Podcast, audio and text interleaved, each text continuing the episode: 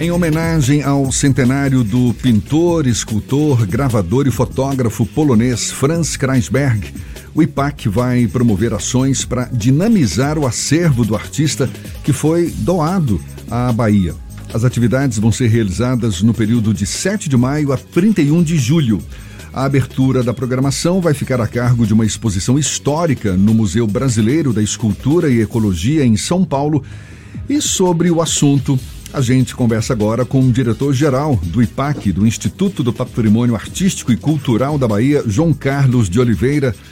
Nosso convidado aqui no Issa Bahia, nos dando a honra de recebê-lo aqui nos estúdios da Tarde FM. Seja bem-vindo, João Carlos. Obrigado, a honra é nossa. É muito bom poder falar sobre patrimônio e cultura. Pois é, e que importância tem esse legado de Franz Kreisberg que deixou aí para nós e agora obras dele doadas à Bahia, não é? É, na verdade, a gente pensar Kreisberg, a gente está pensando num momento é, do mundo que a gente está falando numa geopolítica, principalmente do meio ambiente. Kreisberg é um elemento simbólico para o mundo, né? Então ele escolheu ser brasileiro, ele escolheu a Bahia como seu lugar, né?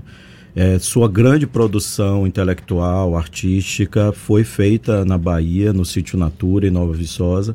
Então é um orgulho para o estado da Bahia. Em 2009, o artista doa seu, seu acervo e todo o seu patrimônio ao estado pós-morte.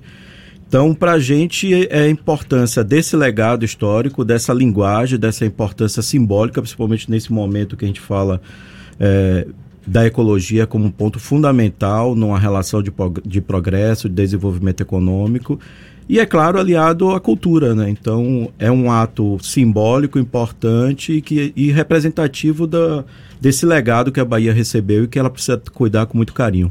Agora, explica melhor essa doação, porque as obras dele, eles, é, as obras já pertenciam ou já pertencem ao governo do estado desde 2009, não é isso? É isso, é isso que a gente precisa entender, porque a doação ela tem um caráter importante desse modelo como foi feito. Então, ela é doada em 2009, mas ela é doada pós-morte. Ou seja, o, o Estado da Bahia só teria acesso e legitimidade para fazer a gestão desse acervo e do seu patrimônio após a morte do artista. É claro que não existe a expectativa, por isso nunca existiu. Então, só em 15 de novembro de 2017, após a morte do artista, ou seja, passado oito anos, é que o Estado da Bahia pôde fazer esse apoderamento e gestão. Então, você imagina que durante oito anos, é claro, o artista precisava viver, trabalhar da sua obra, claro. produzir. Então, após a morte, o falecimento, dois dias depois, é, o corpo técnico do Estado, é, o IPAC, com museólogos, é, restauradores, nosso quadro técnico já estava em Nova Viçosa, porque a gente precisava conhecer que acervo é esse, que patrimônio é esse. Então, é muito importante que as pessoas entendam que, para a ótica do legado, a gente precisa também identificar esse instrumento de doação. Isso é fundamental. A gente está falando de um acervo que, por exemplo, só a exposição que o governo do estado da Bahia está participando, junto com o Museu Brasileiro da Escultura, são 106 esculturas. Nós estamos agora no sítio Natura restaurando umas 312. Então, assim, é um acervo gigantesco, um patrimônio de um valor inestimável, incalculável, que a gente precisa preservar. Então, existe esse ato e isso gera muito ruído nessa discussão, mas é importante. É, são 48 mil itens. Exatamente. Entre esculturas, gravuras, fotografias, pinturas. Você é, é, é Detalhe um pouco mais sobre essas obras, o que, que elas expressam, o que, que elas representam, enfim, assim, por mais variadas que sejam. Para a gente né? chegar, por exemplo, nesse número de quase 150 mil obras, a gente está falando, por exemplo, de um acervo de slides, só de slides, para as novas gerações, talvez elas não tenham muito noção dessa plataforma, né, do, do instrumento do slide. Do slide São é. quase 20 mil slides. E esses slides falam dele desde a vida dele em Paris, a transferência dele para Bahia, as diversas exposições que ele fez e rodou pelo mundo. Então, assim, você só nessa plataforma você teria a capacidade de fazer quase 10 exposições inéditas de Kreisberg. A gente tem hoje um acervo digital que daria para fazer outra quantidade gigantesca de inéditas de Kreisberg. A gente tem a capacidade, como agora, de fazer uma exposição em São Paulo com um conjunto de obras que nunca estiveram juntas no mesmo lugar, ao mesmo tempo, falando dessa narrativa dele, principalmente sobre a ótica da preservação ambiental. Então, é um acervo que a maior dificuldade inicial foi exatamente a gente entender o que é que a gente tinha em mãos, uhum. fazer essa identidade e aí tem uma outra característica que é uma característica importante. Tratam-se de obras que foram feitas, por exemplo, o que é que Krasberg fazia? Ele ia na mata, ele ia na natureza e pegava peças incendiadas, restos de tronco, materiais que simbolizavam exatamente essa ruptura entre progresso e preservação ambiental. E usava esses materiais como suporte para as suas obras. Então, é uma matéria, é uma matéria muito frágil, que a gente precisa ter um cuidado muito grande. Então, o processo que se faz hoje, para além de, é claro, da comemoração dos seus 100 anos, é um processo importante de salvaguarda e restauração. Então, a nossa maior preocupação nesse sentido também é a preservação material desse acervo. João Carlos, esse material já está de posse do governo da Bahia, vai ter essa exposição lá em São Paulo agora, que parte das celebrações. Mas existe a perspectiva, por exemplo, da criação de um local de visitação das obras do artista lá na região de Nova Viçosa, onde ele se instalou, algo no modelo talvez como os grandes museus a céu aberto que a gente tem ao redor do mundo. Em Minas Gerais tem o Iotim, talvez nesse formato. Existe uma perspectiva nesse sentido? É isso que, que a gente está planejando e é, e é importante que a população baiana saiba. Por exemplo, quando a gente fala de um processo de doação, gestão de Estado é uma gestão importante que a gente precisa passar uma plataforma de informação para dentro da gestão do governo. Por exemplo, após a morte de 2017, a gente precisava fazer um levantamento topográfico de todo o sítio Natura. A gente está falando de uma área de mais de 15 hectares. E, por exemplo, para que a população saiba, a gente está falando de um patrimônio hoje que são dois sítios em Nova Viçosa. O segundo sítio nós conseguimos visitar agora. É, nesse período de 21 dias, nós tivemos o apoio da Condé e, e usamos voos de drone para a gente poder ter uma noção, para você ter ideia da amplitude dessas áreas. É, nós temos uma casa dele no Centro Histórico de Nova Viçosa. Nós temos um apartamento em Botafogo. Então, tudo isso é um legado que a gente precisa se apropriar, tomar posse, é, fazer corretamente dentro desses termos e, a partir daí, pensar a gestão. O que você coloca é exatamente a nossa preocupação, é transformar o sítio Natura numa plataforma que não fale da escultura de Krasner, mas fale da obra de Krasner sobre a ótica do meio ambiente. Então, dá para você no sítio Natura, por exemplo, a gente está falando de baleias, a gente está falando é, de desova de tartarugas marinhas, a gente pode. É, é exatamente a reprodução das tartarugas, a gente está falando de uma preservação ambiental. É um trecho de Mata Atlântica preservado, um dos poucos trechos de Mata Atlântica preservado. Então, realmente dá para você transformar o sítio Natura numa, numa grande plataforma para falar de cultura e meio ambiente para o mundo. Então, isso é que a gente é esse modelo de gestão que a gente quer trazer após a restauração das peças. Uma das grandes dificuldades de qualquer questão relacionada à cultura, infelizmente, é a questão orçamentária. Existe disponibilidade orçamentária para esse tipo de investimento? A gente vive um momento em que há um desmonte das políticas culturais em nível estado, federal e isso vai ter impacto na formação de novos espaços como esse proposto. Como é que está essa questão? Eu, a, é, a, sua pergunta assim, é fantástica para o momento que a gente vive. É, desde 2016, é importante que as pessoas entendam exatamente a sua pergunta. A gente vem sofrendo políticas de desmonte da cultura no âmbito nacional. São desmontes de fundos, são desmontes de conselhos, são de desmonte de repasse. Existe uma discussão, inclusive, equivocadíssima sobre a Lei Rouanet, que é um instrumento importante de política pública para a cultura.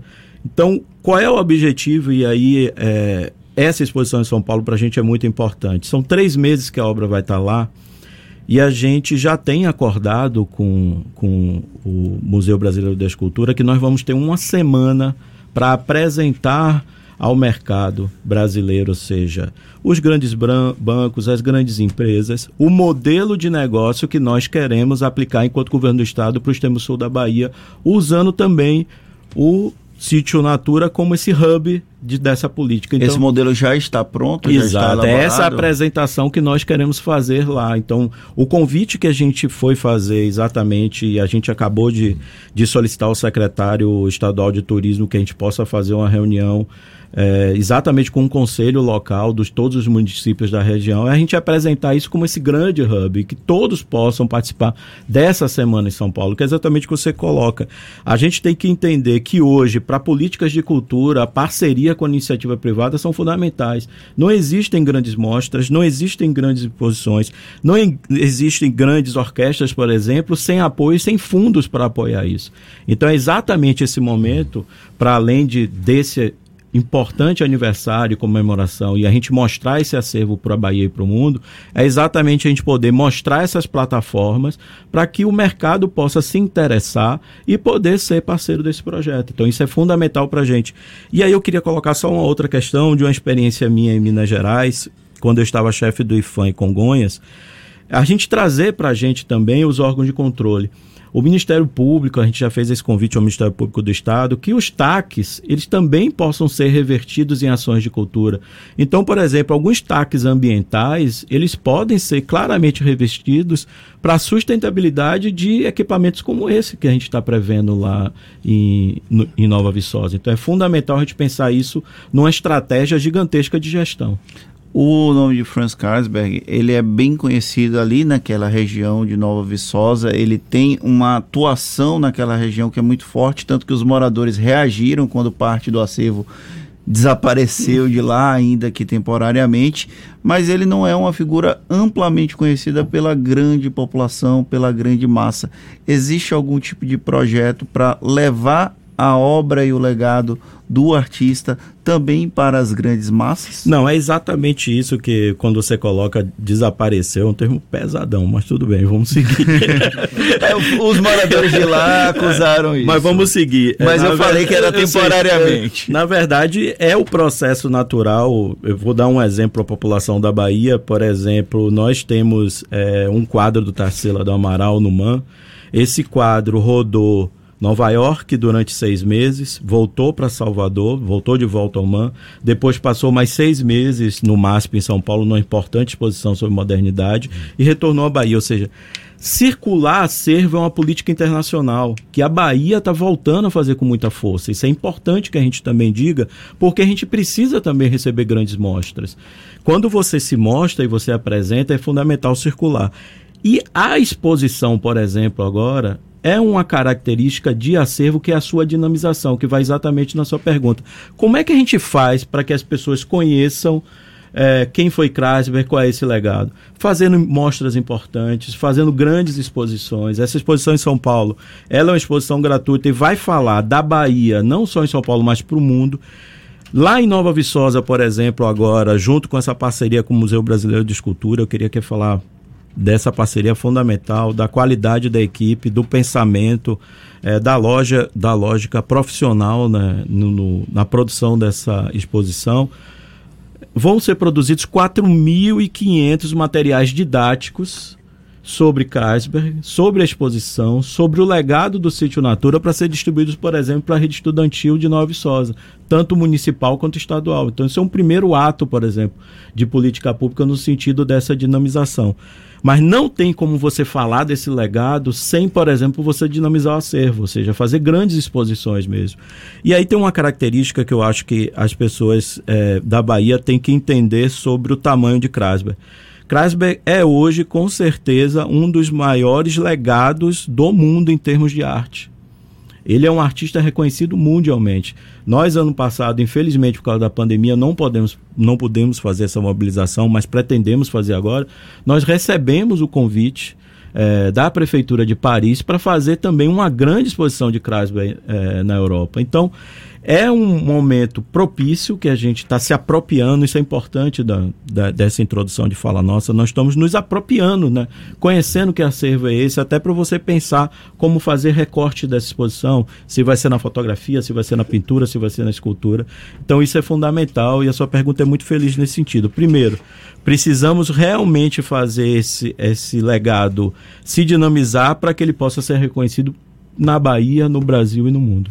João Carlos, a gente está conversando aqui com o João Carlos de Oliveira, que é diretor-geral do IPAC, Instituto do Patrimônio Artístico e Cultural da Bahia. Você há pouco agora é, se surpreendeu, ironizou, enfim, com a expressão desapareceu em relação às obras lá do Kreisberg em Nova Viçosa, mas deixa eu colocar um pouco mais de lenha nessa fogueira. Existe a possibilidade de essa apropriação, digamos assim, das obras do, do Kreisberg por parte do governo resultar em alguma pendenga jurídica? E eu te pergunto isso porque houve uma contestação, inclusive, da própria prefeita de Nova Viçosa em relação à retirada das obras lá do município. É, parece que ela decidiu até acionar o setor jurídico da prefeitura para questionar essa ação do governo. É possível que resulte em alguma pendenga jurídica? Vamos, vamos primeiro começar pela técnica. O ato administrativo que está sendo feito agora é um ato de salvaguarda. O acervo de Kreisberg hoje no sítio Natura, naquele ambiente de reserva de Mata Atlântica, ele é um ambiente nocivo à preservação dessas obras. Então, caso as obras fossem mantidas lá, sem esse processo que nós estamos fazendo agora, corria um risco eminente de perda, de, aí sim de perda né? Aí é o desaparecimento total e absoluto desse acervo, que não é o objetivo de nenhum órgão de patrimônio, é exatamente a preservação. Em relação às contestações e à população, a gente tem que entender que existe o contraditório em qualquer ação e qualquer ação de gestão. Agora, quanto ela colocada a possibilidade de ela acionar, é um direito administrativo dela. Agora, é um ato também de polícia do governo do Estado e do órgão de patrimônio. E uma das coisas que as pessoas se assustam e, e não entendem, boa parte da preservação do patrimônio cultural brasileiro foram feitos a partir de atos de polícia, ou seja, atos de força mesmo. Você tem que ter noção que aquele ato é para preservar o patrimônio. É um ato técnico de restauro e de preservação. Eu, eu, eu brinquei, mas é uma brincadeira muito séria. O desaparecimento é uma palavra dura, porque parece que essas obras estão indo para um destino desconhecido. Existe um termo de cooperação, um instrumento claro de cessão temporária de um acervo, onde você tem um instrumento que detalha quais são essas esculturas. Isso tem uma identificação, isso vai para um termo de cooperação, isso você tem seguro para transportar essas obras. E aí eu posso dizer agora, com muita tranquilidade, até para vocês entenderem que para além da preservação do acervo, essas polêmicas perpassam por interesses privados, porque, por exemplo, 106 obras hoje de Crasby que estão que na exposição em São Paulo foram avaliadas em 126 milhões de reais. Estamos falando de 106 do acervo todo. Então, o que, além de tudo, o poder de polícia da preservação, o Estado da Bahia está garantindo o seu direito de posse de um dos maiores patrimônios artísticos do mundo hoje. Então, a gente tem muita tranquilidade de fazer todo e qualquer enfrentamento, mas o órgão de patrimônio do Estado da Bahia não vai abdicar do seu poder de polícia para preservar o patrimônio é, histórico do Estado da Bahia. Existem essas várias atividades que serão realizadas agora, no período de 7 de maio a 31 de julho, não é isso? Isso. Tem também é, a, a, a exposição no Museu Brasileiro da Escultura e Ecologia, em São Paulo. Agora, depois disso tudo, qual será o destino final das obras? Elas vão ficar abrigadas onde? Olha só, é, aí é uma pergunta muito interessante. Esse acervo de Krasberg, e a gente está colocando a grandiosidade, ele nunca esteve parado no mesmo lugar ao mesmo tempo como agora, após o falecimento do artista. É, é, um acervo que estava em Tóquio, que estava em Curitiba, que estava em São Paulo, que estava em Paris, que estava é, circulando o mundo. Ele voltava dessa, dessa circulação, dessa dinamização, era conservado pelo artista e voltava a rodar. Ele nunca ficou estático no mesmo lugar. É um acervo realmente muito importante para estar circulando, até nesse sentido da dinamização, e a gente falar realmente da importância desse patrimônio é, do estado da Bahia. Hoje nós fizemos, o, o, governo do estado fez um investimento importantíssimo em Caboto, lá em Candeias. Até convido vocês a conhecerem, convidar as pessoas é o Museu Vanderlei Pinho. São 54 milhões de reais investidos. É a maior obra de preservação do patrimônio histórico brasileiro em curso, em comparação até com o Museu Nacional que se incendiou há dois anos. Assim, os valores e a dimensão da obra que está sendo feita em Caboto é realmente a maior obra hoje no Brasil. E nós temos a capacidade de receber esse acervo, essa dimensão desse acervo, identificá-lo, restaurar, é, restaurar esse, esse acervo para ele voltar qualificado para Nova Viçosa com o sítio em condições de recebê-lo. A gente está falando de um ambiente de Mata Atlântica que precisa ser preparado, e aí a pergunta muito feliz, João, e como vamos fazer esse investimento?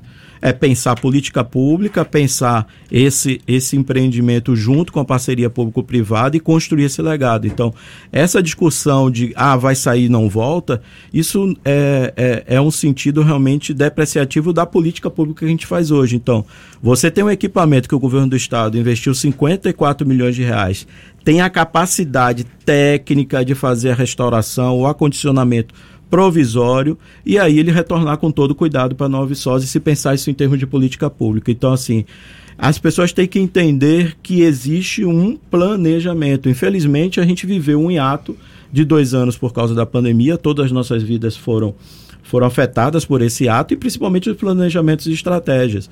Então, assim, o que está se fazendo é com muito cuidado, com muito planejamento, com acompanhamento é, do Ministério Público, com acompanhamento da Procuradoria-Geral do Estado e é, e, é claro, uma política pública de governo. Já foi possível catalogar todas as obras de Krasberg? Não, é exatamente o que nós estamos fazendo nesse momento. Quando você tem perspectiva de conclusão dessa catalogação? Exato. A gente tem, e aí é interessante voltar para a sua pergunta também sobre as políticas públicas. Em 2010, 2010 2019, nós fizemos uma captação na Lei Rouanet. Captamos 900 mil reais para exatamente fazer isso. Higienizar, restaurar e inventariar o que está em posse do governo do estado. A gente precisa saber, slide 1 fala da viagem tal, slide, isso é um, um trabalho minucioso. É exatamente no momento que esse acervo chegar em Caboto, em, no Vanderlei de Pinho, temos esse projeto para ser rodado durante seis meses. Por isso que a gente precisa desse prazo e por isso que eu repito que a, pa a palavra desaparecer é bem ruim. É, ela é pesada. É, é, mas eu, eu botei desapareceu temporariamente. E tem, tem previsão de exposição para Salvador? É, na verdade, a gente faz essa mostra em São Paulo. É, a nossa ideia é inaugurar o Vanderlei de Pinho com com reconhecendo esse grande acervo. O acervo volta para é, Nova Viçosa já em dezembro. A gente tem esse, esse convite de parte do acervo circular para a Europa, pra, começando por Paris. E aí a gente pensar uma lógica também para essa mostra em, em Salvador. Existe um desejo muito grande, até pelo, pela linguagem, pela estética e pelo formato, de a gente poder fazer. É, Paula tem dialogado muito com a gente, a gente fazer uma outra exposição também no Museu de Arte Moderna da Bahia. E tudo isso em homenagem ao centenário deste que é pintor, escultor, gravador, fotógrafo polonês Franz Kreisberg. Essa homenagem realizada então pelo IPAC, Instituto do Patrimônio Artístico e Cultural da Bahia. João Carlos, muito obrigado. João Carlos, diretor-geral do IPAC, um prazer tê-lo aqui conosco. Seja sempre bem-vindo. Bom dia e até uma próxima, então. Não, fico no aguardo. É muito bom falar sobre cultura e principalmente sobre patrimônio. É exatamente a pergunta que vocês fizeram. A gente precisa estar aqui para poder a população entender qual, qual é o nosso trabalho. Não é um trabalho simples, mas é pensando exatamente a preservação da memória do povo baiano. Maravilha. Agora são 7h48 na tarde FM.